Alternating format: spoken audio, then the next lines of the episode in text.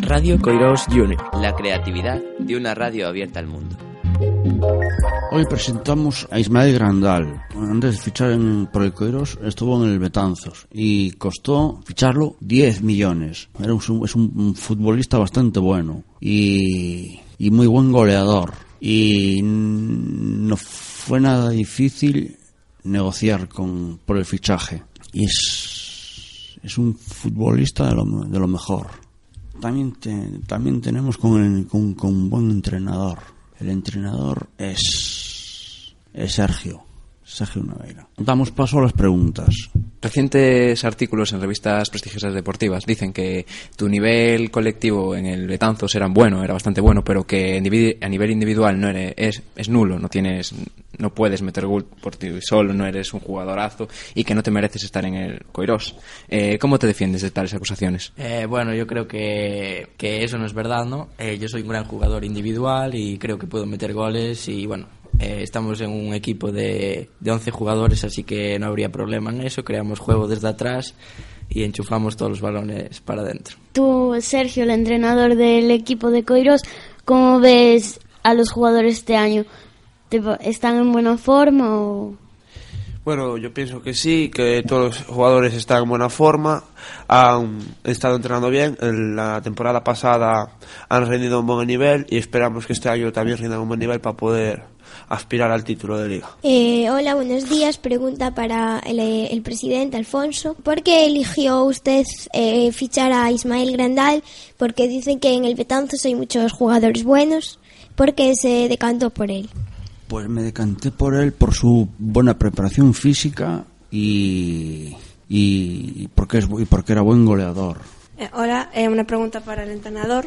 ¿En qué va a beneficiar la llegada de Ismael en el juego del, del equipo? Bueno, tenemos nuestro delantero lesionado y aparte de eso lo hemos traído aquí para jugar de titular.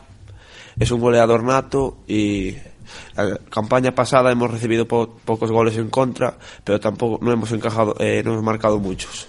Hola, pregunta para el entrenador. ¿Crees que con este jugador va a mejorar el equipo? Sí, tendremos más, marcaremos más, esperemos marcar más goles y así conseguir muchos más puntos. Pregunta para el entrenador. ¿Cómo cree que puede mejorar a nivel profesional el equipo en cuanto a este fichaje? Yo creo que es un jugador con mucha calidad, eh, tiene disparo potente, veloz y cara a gol. Para el jugador, ¿por qué te has decidido irte para el Coiros? Eh, bueno, me he decidido venir para el Coirós porque yo eh, salí de la cantera del Coirós, aunque después me fichó el Betanzos y ahora me gustaría acabar mi, eh, mi carrera futbolística en este equipo y marcar muchos goles. Pregunta para Sergio, el entrenador. Eh, hemos escuchado que ha recibido otras ofertas de otros clubes que te han, te han propuesto ir a, a entrenar a otros, a otros clubes, exactamente, eh, y no has aceptado. ¿Por qué? Yo pienso que este equipo es joven y me gustaría ayudarlo a ganar la liga. Yo quería preguntarle al presidente si es cierto los rumores que hay de dinero que usted ha robado de las arcas del club. Si de verdad hay dinero que usted para fichajes lo ha empleado para beneficio propio, para construirse una casa y para comprar coches de lujo. Gracias. Uf, pues. Pues parece, es un rumor, son más bien rumores. Son rumores.